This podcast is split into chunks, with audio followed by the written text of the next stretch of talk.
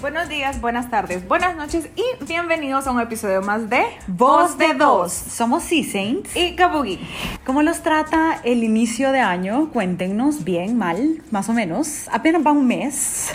Que se ha sentido eterno, la verdad. Sí, pero ya va cerrando, Gabugi. Ha sido un mega, super, ultra update rápido. Tu nariz ya está Sí, fue una semana cerrada, fuera, una semana fuera del aire, pero eh, estamos de regreso. Debo confesar que extrañé mucho nuestra dinámica de grabar un, un episodio y en este número 23 vamos a hablar sobre qué nos depara este año a nivel de tendencias de contenidos y de marketing digital. Vaya, sí, sí. Pero antes de empezar, ¿vos sabías que cada minuto hay 1.4 millones de swipes en Tinder? ¿Qué es Tinder? Ay, I'm sí, just hoy kidding. Hoy resulta que no sabes qué es Tinder. Y muy, bueno, muchísimas más cosas me imagino que suceden en un minuto del, en internet, Gabuy. ¿Qué me podés contar de, no sé, hablemos de social apps? ¿Qué sucede en un minuto? Por ejemplo, en Facebook hay un millón de logins, o sea, gente que entra a la app En un minuto. en un minuto. De ahí en Instagram pasan 46.200 posts. Esta, por cierto, esta data es de Statista, que la dio al cerrar el año. Y como fun fact, recuerden que nos pueden encontrar en Instagram como Voz de Dos. Y Eh, en Facebook como Voz de Dos Podcast. En Twitter se loguean 87.500 personas por minuto. En, quiero ver en Snapchat hay 2.1 millones de snaps generados, hay 188 millones de mails enviados que probablemente Uf, muchos de esos wow. pudieron haber sido Sí. reuniones y gracias a Dios no lo fueron, solo fueron correos. Y a mí que me fascinan los GIFs, también hay en, en un solo minuto hay 4.8 millones de GIFs son- subidos a Giphy. Sí, correcto, que son usados. Así que bueno, para este 2020 tenemos varias tendencias. Hay unas que ya se han ido viendo con el pasar de los años, es, es decir, o sea, hay otras que están como evolucionando. Hay un nuevo empaque, pudiéramos decir. ¿Qué nos contás, Kabugi? Vaya, primero algo que veíamos, que veníamos viendo ya desde que 2015, voy a decir 2015 o de 2015 a 2017, el contenido en video va a aumentar, va a tener muchísima más relevancia. Ya sabemos que el video cautiva muchísimo más que el texto. Además, el 95% de las audiencias que ven contenidos eh, audiovisuales es más receptiva a, recor- a recordar una, una llamada o una acción, un call to action, si lo he visto en video. Y un 10%, entre 5 y 10%, eh, lo recuerda si solo lo ha leído. Ujú.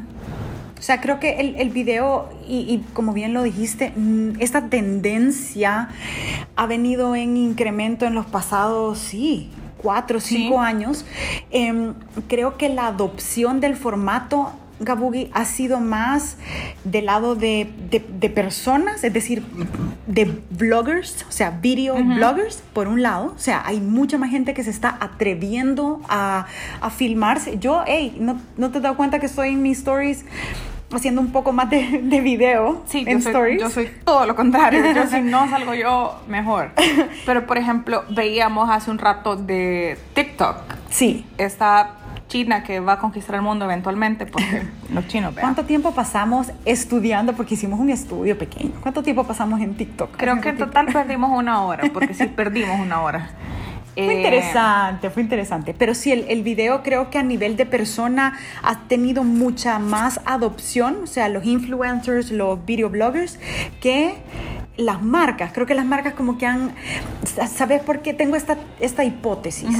Que el video se cree que necesita grandes presupuestos de producción y equipos muy caros para producir un buen video cuando, eh, o sea, hay otros recursos donde el contenido, por ejemplo, es el ganador y el video, o sea, siempre y cuando tú tengas ciertos estándares, la puedes lograr. Mira, creo que ahora para generar un video necesitas un teléfono, Sí. una app, o sea, ya no necesitas una computadora, un gran estudio.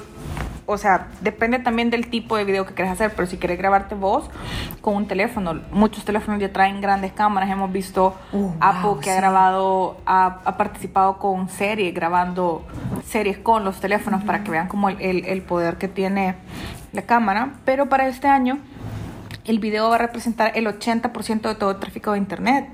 Y eso al final se representa en data, en velocidad.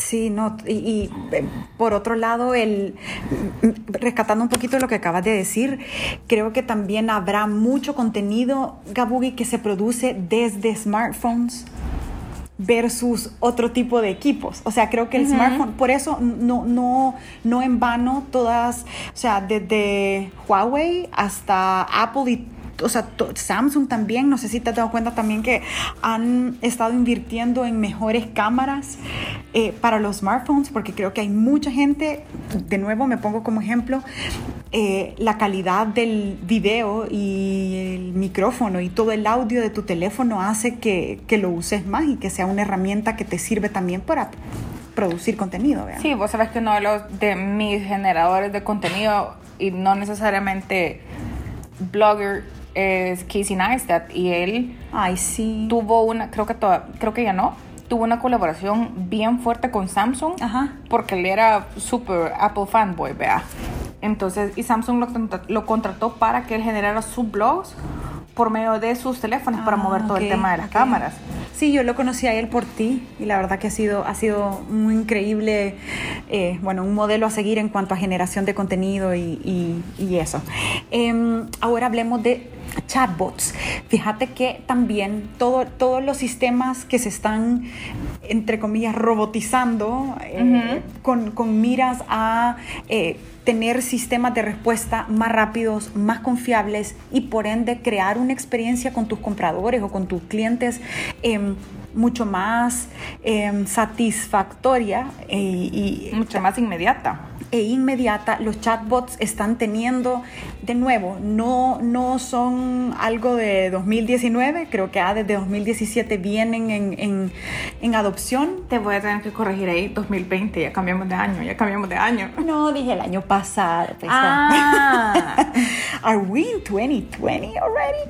No, sí, pero em, la adopción en, en temas de, lado de las empresas eh, ha sido un poquito más lenta, pero creo que igual este año va a ser clave por la facilidad de los procesos pues internos y de, y de servicio al Fíjate cliente. que yo he visto a nivel local que varias empresas, no necesariamente grandes empresas, que son las que lo están implementando porque se dan cuenta que hay herramientas para generar eso. Y creo que lo que ocurre con la mayoría de grandes empresas es que los procesos son muy burocráticos Sí. para empe- empezar a implementar y quién va a contestar y la gente eh, qué tan rápido se va, se va a molestar o si todas las preguntas van a estar ahí, si preguntan algo que no está qué pasa. Pero la verdad es que la aceptación de los, de los bots, ya sean en WhatsApp o ya sean en Facebook Messenger, es bastante, bastante, ha sido bastante aceptable. O sea, el 83% de los latinoamericanos lo prueba o, o lo prueba vía WhatsApp, por ejemplo, que es como la aplicación que todos mundos tenemos para chatear. Y según HubSpot, bueno, HubSpot siempre ha sido de mis, de mis organizaciones favoritas eh, para inbound marketing. Eh, según eh, esta fuente de HubSpot, el, el tema de los chatbots tiene eh, 73% de aceptación por los latinoamericanos. Ujú, o sea, en sí, Messenger. En, en- en Facebook Messenger, sí, o sea, sí. Y también creo que la generación millennial estamos mucho más, digamos, propensos o dispuestos a utilizar este tipo de canales automáticos. Sí, mira, yo soy millennial, pero siento que yo prefiero una, una entenderme con alguien. Con, con un ser humano, Sí. digamos. Fíjate que yo También también... cosas que sí uno se puede autogestionar. Eso, eso. Pero yo creo que hay ciertas no cosas despego. que yo puedo, prefiero, es más, no llamar a un call center por la pérdida de tiempo, porque entres a una, a una A fila. una fila, eh. Pero eh, sí, tienes razón. Para algunas, para algunas operaciones es bien importante y, y quizá aquí voy a rescatar algo de, del conocimiento de tu cliente, de tu comprador, de tu audiencia. O sea, siempre y cuando una marca conozca bien el estatus de su servicio, cuál es su, su pain point, ¿verdad? O sea, cuáles son las áreas que, que debe poner atención. Em, ahí pueden también determinar, mira, vamos a entender que cierto porcentaje de las consultas o quejas van a venir por este medio y las vamos a atender así. Y hay otro canal, digamos, más personalizado, donde un agente va a tomar tu consulta. O sea, es bien importante que las marcas entendamos cuál es el estatus de servicio al cliente para poder hacer estas implementaciones y que peguen bien y que tú sepas, bueno, para esta queja definitivamente no va a ser un chatbot quien la va a resolver, ¿verdad? sino que un, un ser humano. Eh, Ahora, hay otro punto de las, como de las novedades o de, los, de las tendencias para este año. Yo me acuerdo que vos en algún momento de tu vida y lo que llevamos de conocernos, tuviste un smart speaker de Amazon. Ah, sí, sí, una, una Alexa. Nos la regalaron, un, un jefe nos la regaló para Navidad al equipo. Uy, chica. Sí, vieras. Y empecé a usar Alexa, eso fue en 2000, la Navidad de 2016. Em, debo confesar que mi adopción, o sea, eh, la razón por la cual mi, mi adopción del producto no fue tan grande es porque Alexa no la podía conectar con nada. O sea, no habían muchos, eh, por ejemplo, la luz, eh, Ujú. las luces de la casa, Pero ¿y música? oír música sí. Ujú. O, por ejemplo, le preguntabas cómo estaba el clima, pero en El Salvador el clima, como es tan, ¿sabes? Época Ujú. lluviosa, época no lluviosa. Sí, no está Seca. A las Em, 3 para llover, a las 4. Sí, entonces no, no la adopté mucho, em, pero wow, Siri y yo somos casi una persona. Me preocupa. o sea, he, notado y debo agradecer siempre, mi hermano ha sido como el... el El él, es el, er- sí, el early adopter y de ahí me dice como Ceci, probá, Ceci esto, Ceci lo otro. Siempre me termina convenciendo, entonces me dijo, niña, para tus citas, para tus reminders, para todo, puedes usar Para las citas. Sí. Citas profesionales. Ah, bueno. Yo dije, tal Citas. vez Alexa o la Siri sabe algo She que yo no does sé. know. Sí, la Siri también, por eso digo, estamos, sí, ella sabe. Pero eh, todo lo, todo lo que tenga que ver con comandos de voz va a ser una tendencia que va a estar en incremento en 2020. O sea, Sí, de hecho, yo prácticamente estoy casada con los productos de Google porque, ponerle en la casa tengo Chromecast, tengo dos smart speakers, no los de, no los de eh, pantalla porque pobre, eh, y tengo las luces, las Englet. yo soy testigo, yo soy testigo de cómo tú haces un muy buen uso Es más, de- y me compré, y shout out a Kite Express, me compré una, una, un robotito de esos que, que barren, como una rumba, pero no es marca rumba, sino que es marca un poco más barata, pero igual cara. Eh, y esa manera de Kite Express, Kite Express me la trajo, la compré en Amazon, la llegó ahí y la trajeron. Y eso está conectado también en Google Home. Entonces, más allá de todas las cosas que tengo, todo el chincherío cosas que tengo en la casa, es que yo sí ocupo bastante los smart speakers y no solo para poner música o para ver algo en Netflix, sino que desde preguntar mi calendario, cómo es el tráfico para la oficina. Ah, eso no lo Eh, hago. Eso está, ah, Sí, lo puedes, puedes generar rutinas y todo lo demás. Pero generalmente hago búsquedas, o sea, búsquedas tontas como em, Datos curiosos. Hey, Google. em, cuál es la evolución de Pikachu, por ejemplo. O sea, y te dice, ah, la evolución de Pikachu es tal cosa. Entonces todo eso, no soy la única persona que lo, que lo hace, pues. O sea, desde cosas tan inútiles como esas. Entonces se predice que para el 2020 el 50% de las búsquedas serán por voz, no solo en smart speakers, sino que también en teléfonos. Sí. Y el 30% de todas esas búsquedas se realizarán sin pantalla, que son los smart speakers. Entonces, por ejemplo, esto va muy de la mano con el- la compra del costo por clic. ¿Por qué? Sí. Porque cuando em, Eso es clave. el asistente, llámese Siri, llámese Cortana, llámese Alexa, llámese Google. Google, ajá, realice las búsquedas y que generalmente están basadas, creo que la única excepción es Cortana, están basadas en, en Google. La respuesta que te das porque está en el top de los de Del los orgánico. ajá, De los resultados de los orgánicos resultados de Google. orgánicos. Entonces, si tu contenido es lo suficientemente bueno, si tenés un link, un link building bueno que le da reputación y le da como relevancia a tu página de tus contenidos, entonces eso se va a transformar en una respuesta de un smart speaker a un usuario. Y O sea, va tu marca ahí, tu generación de contenidos ahí está. Me encanta eso que mencionas porque eh, constato nuevamente que es bien importante digamos, que no, no se prostituya, no se minimice más bien, Ujú. no se degrade la, la labor de la estrategia digital y de una, de una verdadera labor de entendimiento que hay detrás de digital más que social media. Ujú. Aún así, social es importante, es uno de mis favoritos. em, pero todo este entendimiento que mencionaba Gabugi de, de reconocer que estas tendencias, por ejemplo, de los comandos de voz vienen, que esto está directamente relacionado a que tu SEO Ujú. y, y tu producción de contenido debe ser constante para que tú puntíes en los primeros resultados orgánicos. O sea, es, es clave, ¿sabes?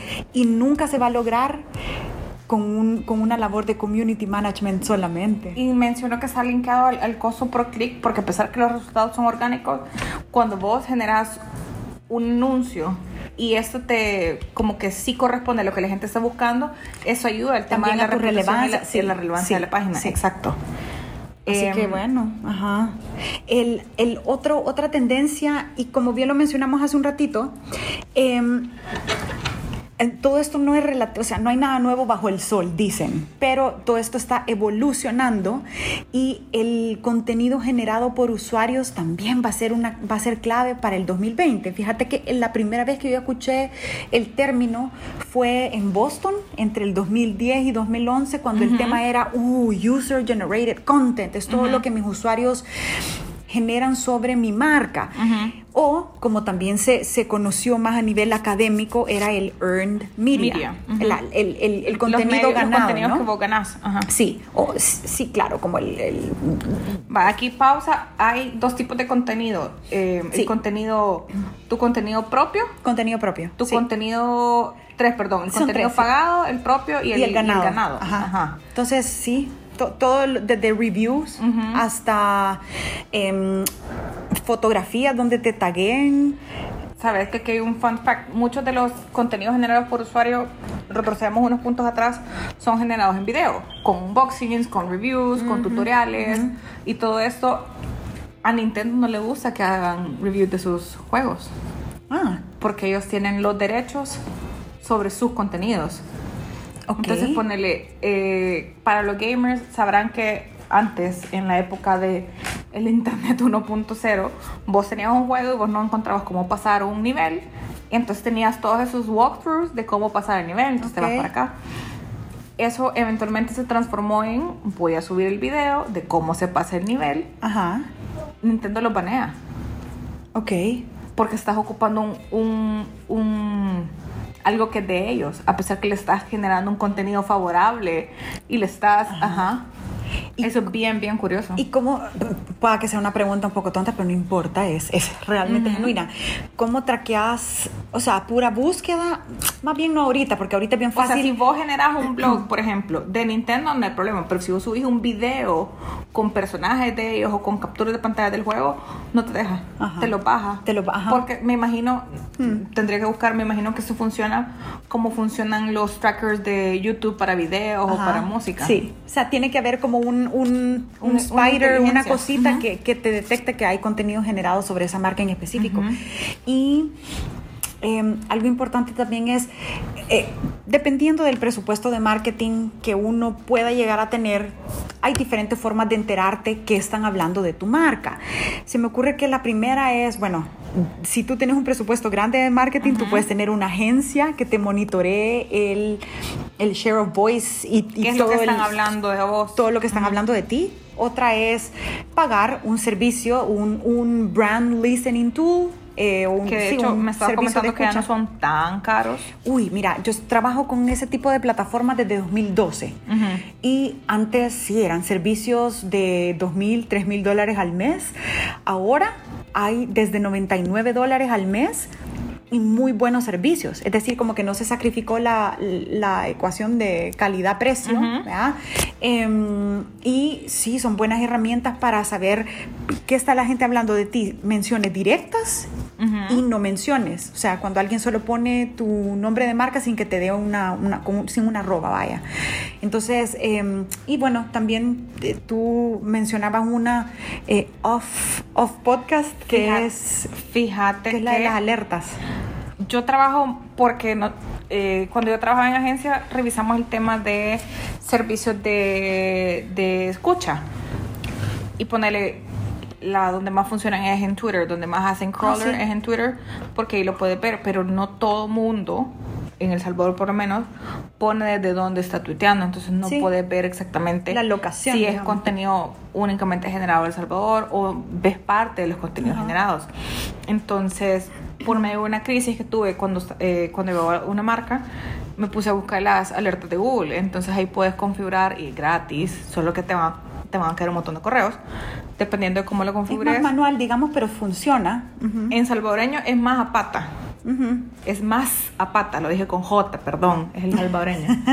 Entonces, y vos puedes poner si querés palabras, si querés frases, cada cuánto querés que te caigan las alertas, si los querés ver en, en periódicos, en blogs, en redes sociales, Ujú. y te va a salir. Probablemente no te va a salir toda la información, pero es una información Claro, relevante con sí, la cual sí. puedes, puedes partir de ahí Sí. pero también es la labor de las personas que, que son responsables de la marca o, o del proyecto o la persona interesada revisar. O sea, vos tenés una marca personal que es Sea Saints. Ujú. Vos tenés cada cierto tiempo, ah, bueno, voy a ver ¿Qué están hablando? que Sí. están hablando de mí, igual Yoga Boo. Y de hecho, yo tengo una búsqueda pendiente porque me pareció que alguien me estaba buscando en LinkedIn y me parecía que me habían buscado o me habían encontrado en un sitio web. Ok. Y en LinkedIn, porque es una red profesional, no aparezco como Gabugi, aparezco como Gabriela, Gabriela Rivera. Rivera, sí, sí. Entonces me pareció curioso, me dicen bien, a saber a dónde lo has metido. Y yo no, yo estoy segura que en mi perfil de LinkedIn, yo, al menos yo, Gabriela Rivera, no lo he puesto en ningún lado linkeado. Hagamos esa eh, Entonces- actividad detec- detectivesca. Terminamos de grabar esto y buscamos. ah, entonces me parece súper curioso. Y le voy a dar un tip, sé que tenemos más tips al final, pero antes que se me olvide, em, cuando hagan la escucha de su marca, que es un ejercicio sumamente interesante para ver el contenido generado por sus usuarios, es bueno buscar su marca y la categoría. Es decir, si tú, por ejemplo, bueno, en el caso de Green Santo, mencionemos mi, mi emprendimiento comercial, eh, se busca de Green Santo y comida vegetariana, comida vegana, o sea, todos los genéricos, porque también al hacer ese tipo de escucha uno puede entender que se están hablando de otras marcas e inclusive de tu competencia. Eso es algo muy, muy bueno de hacerlo porque se entiende, se entiende más. ¿Con qué, con qué seguimos, Gabugi? Con, contame que se viene de contenidos que desaparecen, contenido contenidos efímero. efímeros. Ese es un término eh, muy bueno, muy al, al pelo. El contenido efímero es prácticamente todo lo que se crea y tiene un tiempo de vida, entre otras cosas, un story o, un, o unas, ¿cómo se dice en español stories? ¿Una Histo- historia? histo- así se dicen historias. Sí, la historia de Tengo la impresión. Sí, ¿verdad? Sí. Alguien, alguien ayer mencionó algo con otro nombre, si me acuerdo les cuento. Pero el contenido efímero, como les decíamos, es todo lo que lo que en cierta cantidad de tiempo desaparece y según la tendencia eh, también en 2020 el uso, o sea este año el uso va a ser mucho más grande eh, y hay marcas que ya lo están aprovechando, ya están capitalizando el tipo de contenido. O sea, stories tenemos en Snapchat, en Instagram, en Facebook adoptó stories. Eh, voy a mencionarlos, aunque no se usen mucho, pero YouTube también implementó stories, WhatsApp tiene stories. que YouTube no, no entiendo realmente por qué, porque Sí. creo que los stories migraron a ser como un feed de imágenes Sí. y noticias y como pequeños updates. Pero YouTube entras a ver videos. Es como, es como No- ¿para no- qué vas a llevar cocos al mar? Ajá, cabal. sí, yo entiendo y creo, esta es también otra hipótesis, que em, a veces hay, hay marcas y sobre todo estos grandes jugadores mediáticos de hoy día, para no estar fuera, Fuera. del juego, implementan algo aunque se sepa que sus usuarios no lo van a usar. Vos usar las stories de WhatsApp.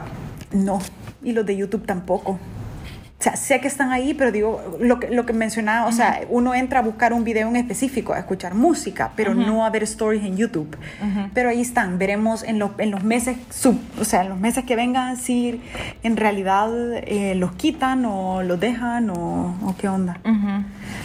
Bueno, también del lado de social media y compras en línea o e-commerce, se supone que van a aumentar las oportunidades de compra porque se viene Facebook Pay que ya es algo que está implementado en ciertos países. Latinoamérica, lastimosamente, siempre quedamos relegados a una segunda o tercera ola de implementación. Van a aumentar los formatos de compra nativos en Instagram, que ya no es solo que vos vas a ver el ítem y vas a ver cuánto vale, sino que vas a poder hacer pagos dentro de la aplicación. Esto es algo que empezó el año pasado a salir en Estados Unidos y en ciertas partes de Europa y poco a poco se despliega.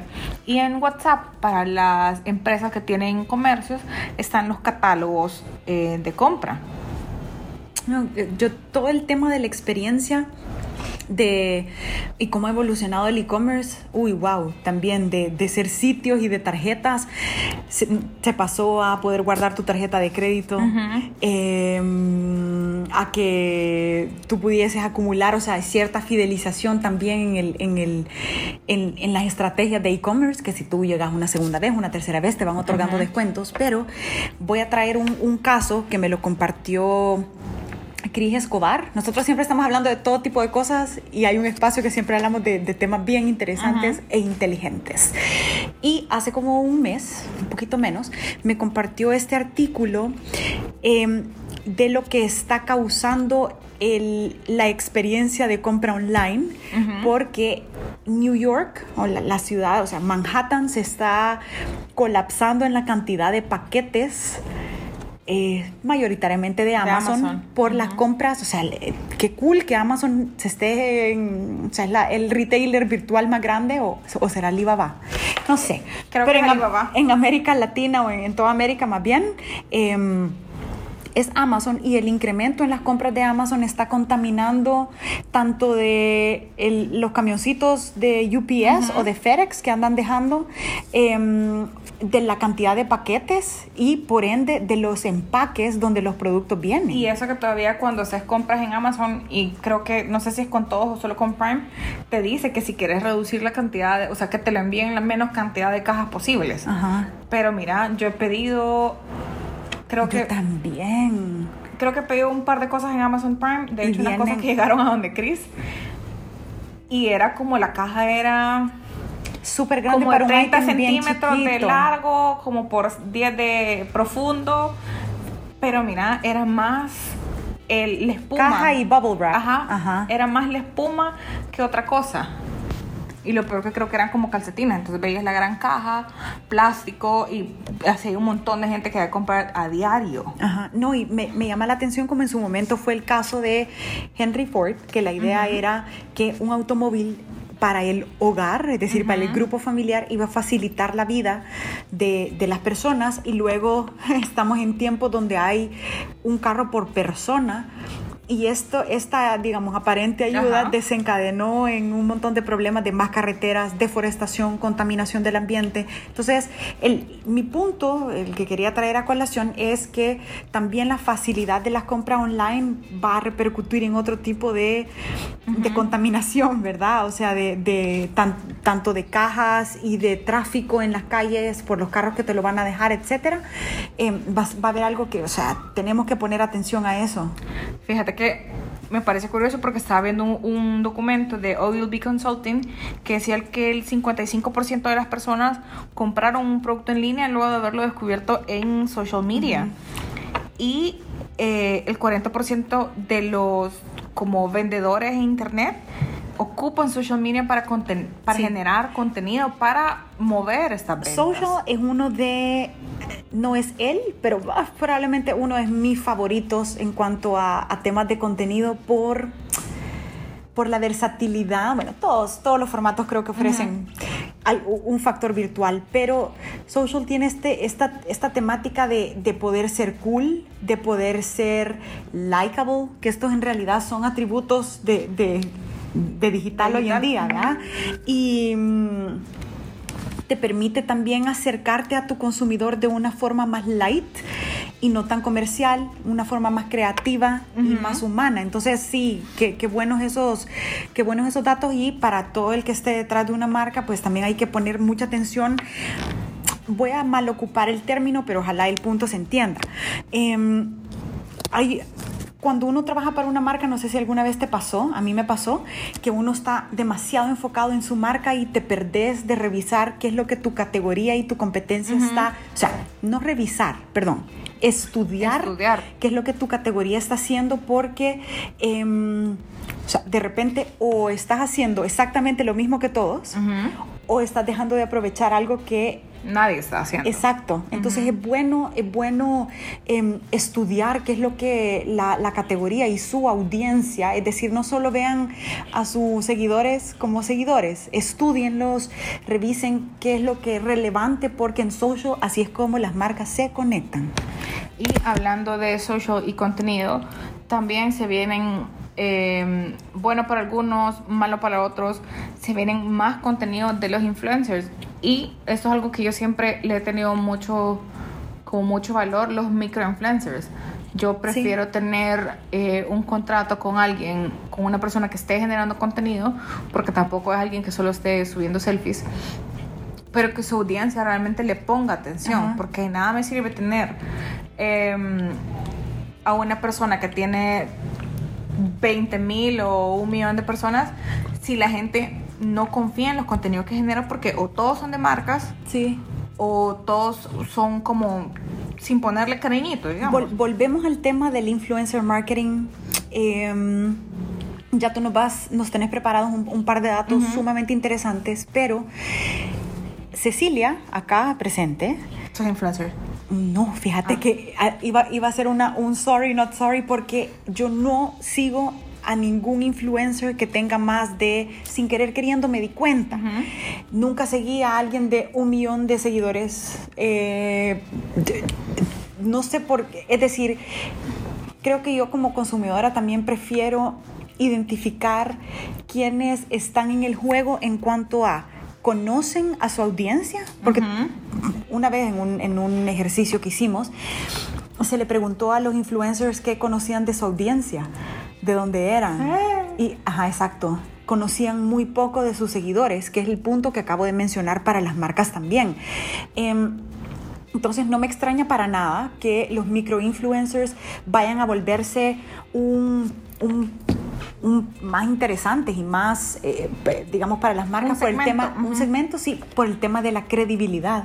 Sí, que todavía muchas marcas no lo ven como, como algo súper relevante, pero por ejemplo, el mismo reporte de OB Consulting decía que el negocio del, del, del influencer marketing va a llegar a ser un negocio de 10 billones de dólares para este año. Sí. Ok, o sea, el- eso nos indica que el mercado tendría que chequear solo como para estar súper bien aterrizada de cuánto, O sea, es, el porcen- también de- cuánto es el monto total de inversión, pero para saber cuál es el porcentaje que le corresponde a, a, a influencer marketing, pero aún así, ese número te- lo que te dice es que es, es relevante, va a seguir creciendo, entonces Y esto a pesar que plataformas como Instagram están quitando como las métricas de vanidad, porque ya no va- ya los likes ya no van a ser públicos. Sí. Precisamente porque gente compra likes. Nosotros hablábamos hace un montón de tiempo, antes de, creo que antes de iniciar el proyecto del podcast, que veíamos el caso de una influencer, entre comillas, a nivel nacional,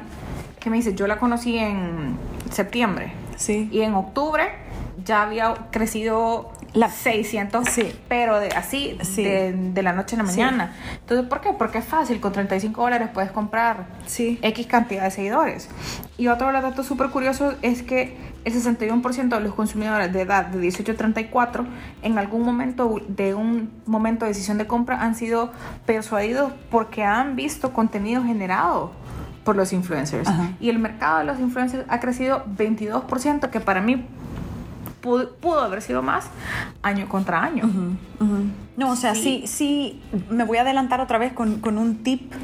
Em, he estado reflexionando muchísimo de la labor de marketing y de marketing digital, de ambas, que em, se ha bajado la calidad y se ha bajado el, el análisis que se hace sobre tu marca, porque como ahora también uno piensa, ok, marketing digital, redes sociales, community management.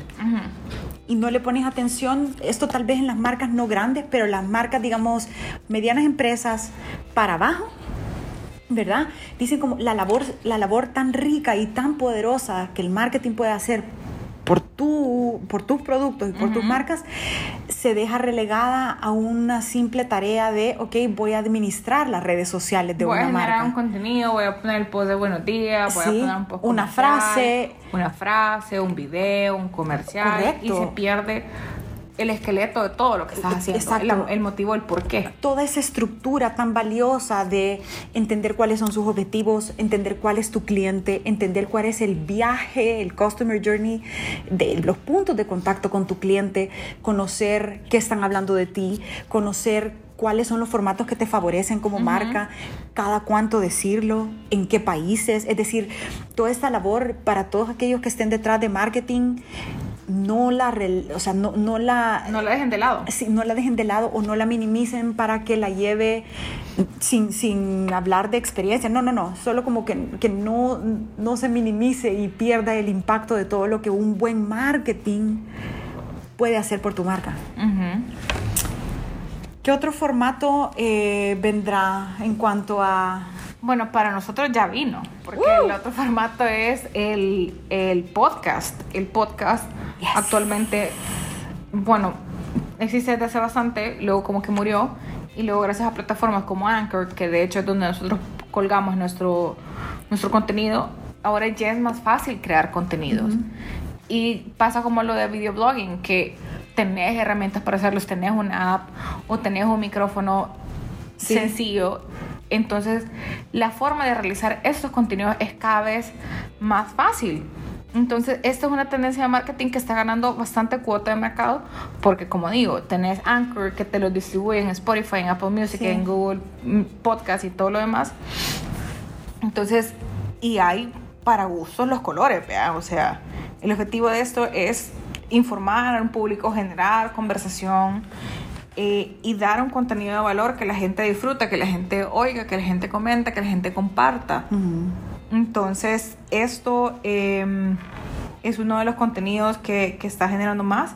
Hemos visto casos de contenidos de podcast para marcas. eh, si no me equivoco, Yo quiero hay hacer uno. eso. Ok, go on, go on. Hay uno de, creo que Bancolombia, tiene, tiene un caso de éxito de esos. Gatorade también tiene uno de The Secret of Victory. Y no solo hay podcasts como este, como el de nosotros, sino que hay marcas que se meten a esto del podcast a crear historias. Ajá. Porque lo que importa más de un formato es el contenido, es la carnita, la Ay, narrativa. por favor, espero Ok. que no haya marcas creando podcasts para hablar de sus marcas, ¿sabes? O sea, O sea, puede ser. Pero, pero no como, ok, tengo este producto y tengo esta promoción, o sea, No, porque por ejemplo, el caso del banco eran... em, educación financiera. Era ¿no? educación financiera. Perfecto. Que estaba ligado a sus productos financieros. porque tampoco te va a decir el banco, no te endeudes. Porque ahí, realmente ahí están los negocios del No, banco. sí, sí. Pero sí sé más ordenado con tus Ajá, finanzas. ajá. Entonces, para ir cerrando, em, espero que les hayan gustado. o Disfruté les mucho este Hayan episodio. sido de importancia estos tips Sí. para que se puedan qué se pueden enfocar en la creación de contenidos y qué es lo que esperar, qué es lo que se puede esperar para este 2020.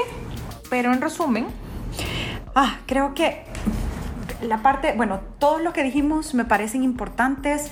Em, quizá rescataré eso, fíjate que, que se tomen muy en serio la labor de marketing, eh, la diferenciación de las herramientas digitales, con qué cuentan, es decir, eh, si tienen un equipo audiovisual o no, si están trabajando con una agencia o no. O sea, esta probablemente es una, una de las labores más dinámicas que van a hacer como profesionales porque siempre está cambiando. O sea, lo que, lo que sucedió hace seis meses probablemente ya no vaya a hacer sentido después.